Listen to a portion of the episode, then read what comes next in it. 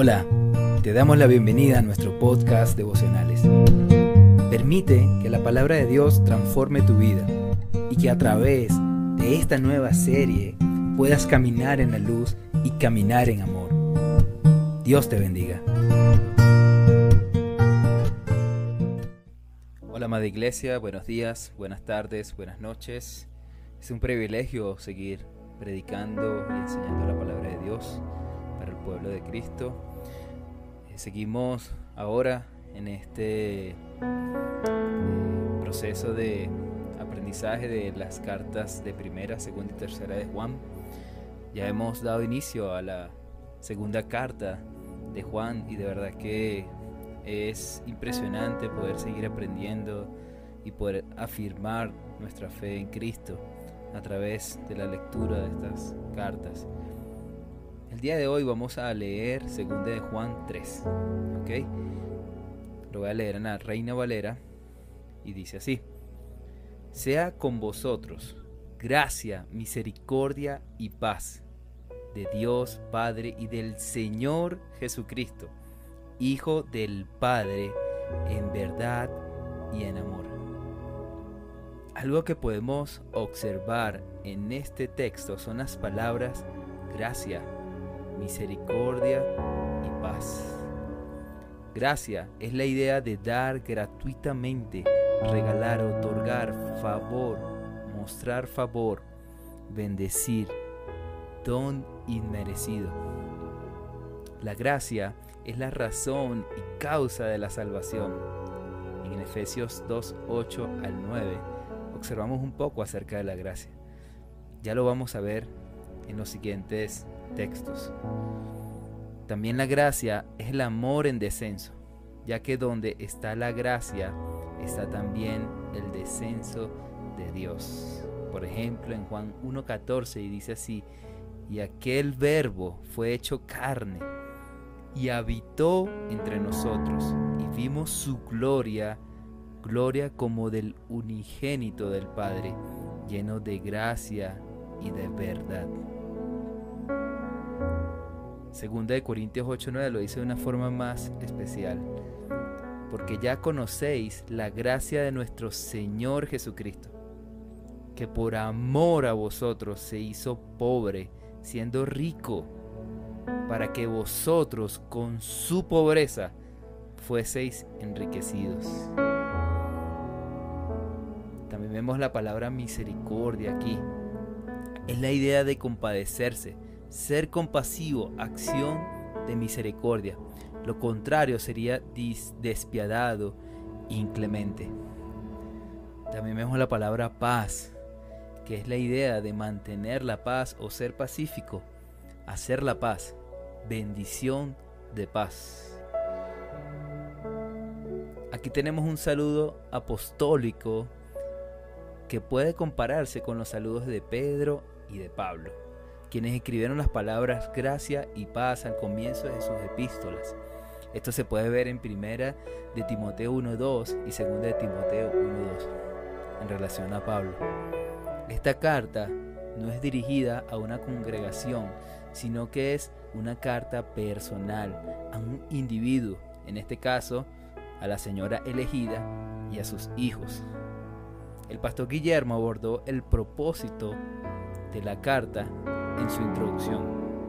Les animo a ver ese devocional. Ahora, ¿cuál es el significado de este saludo? Gracia, misericordia y paz. Algunos comentaristas la definen de esta forma.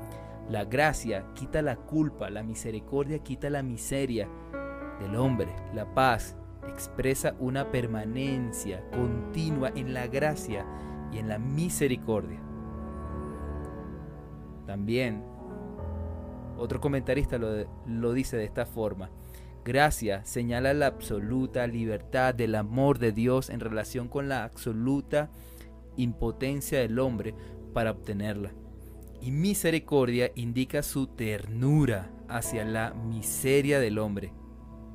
La paz representa la armonía, la confianza, el reposo, la seguridad y la libertad. Es el don de Dios al hombre. Como mencioné anteriormente, esta gracia nos lleva a las palabras de Pablo en Efesios 2 del 8 al 9. Porque por gracia ustedes han sido salvados mediante la fe.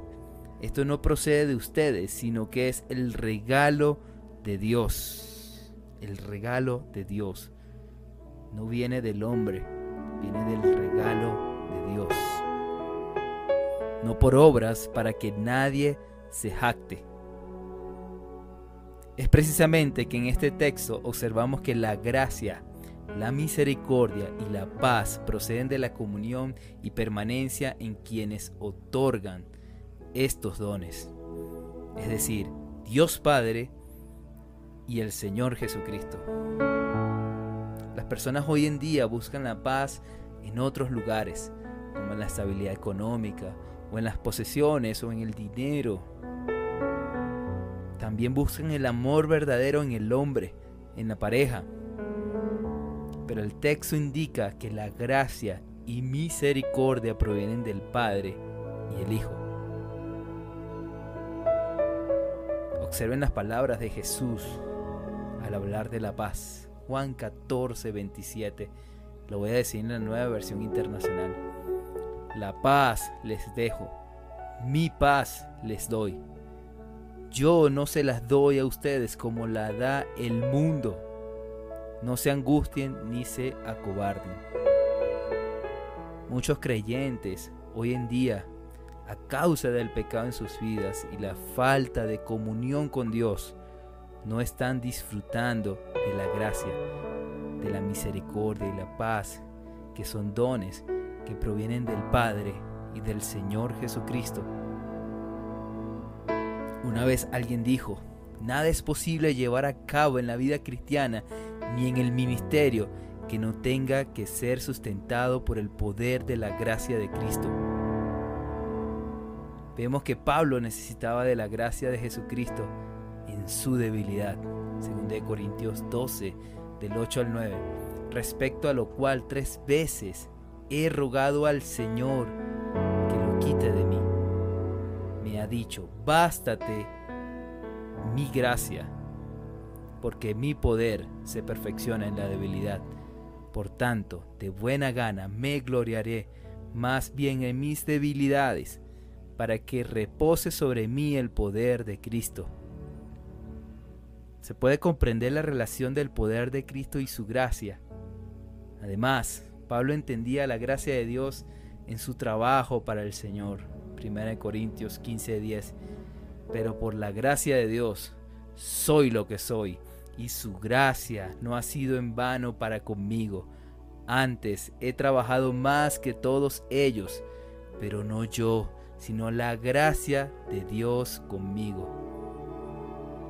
Para llevar a cabo el ministerio del Señor Jesucristo, el servicio para Dios, sea en alabanza, sea en el evangelismo, sea en el discipulado, sea en el matrimonio, sea cualquier ministerio, cualquier labor, sirviendo el café en la iglesia, colocando las sillas, limpiando la iglesia, sirviendo en la congregación, cualquier ministerio se necesita de la gracia de Cristo.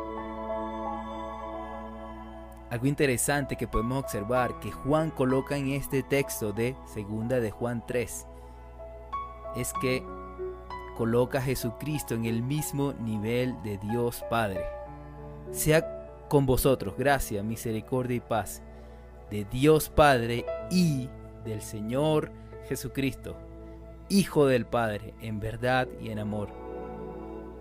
La palabra aquí, Señor, para Jesucristo, es curios en el griego. Es decir, curios es la traducción de Adonai y Yahweh del Antiguo Testamento al Nuevo Testamento.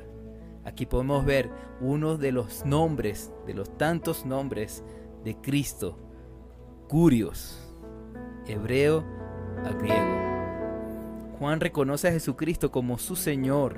Él comprende que es Dios mismo, es su Señor, Juan se opone a las falsas doctrinas acerca de Jesucristo y enseña explícitamente la divinidad de Jesús.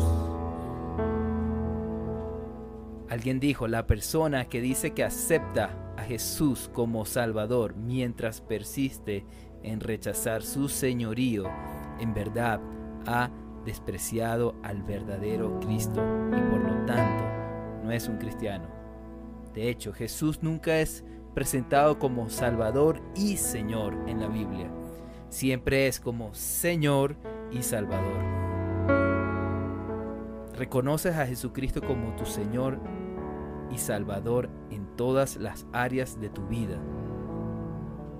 En tu labor en el ministerio dependes de la gracia de Dios. O dicho de una forma más completa, puedes ver la gracia, misericordia y paz de Dios en todos los aspectos de tu vida.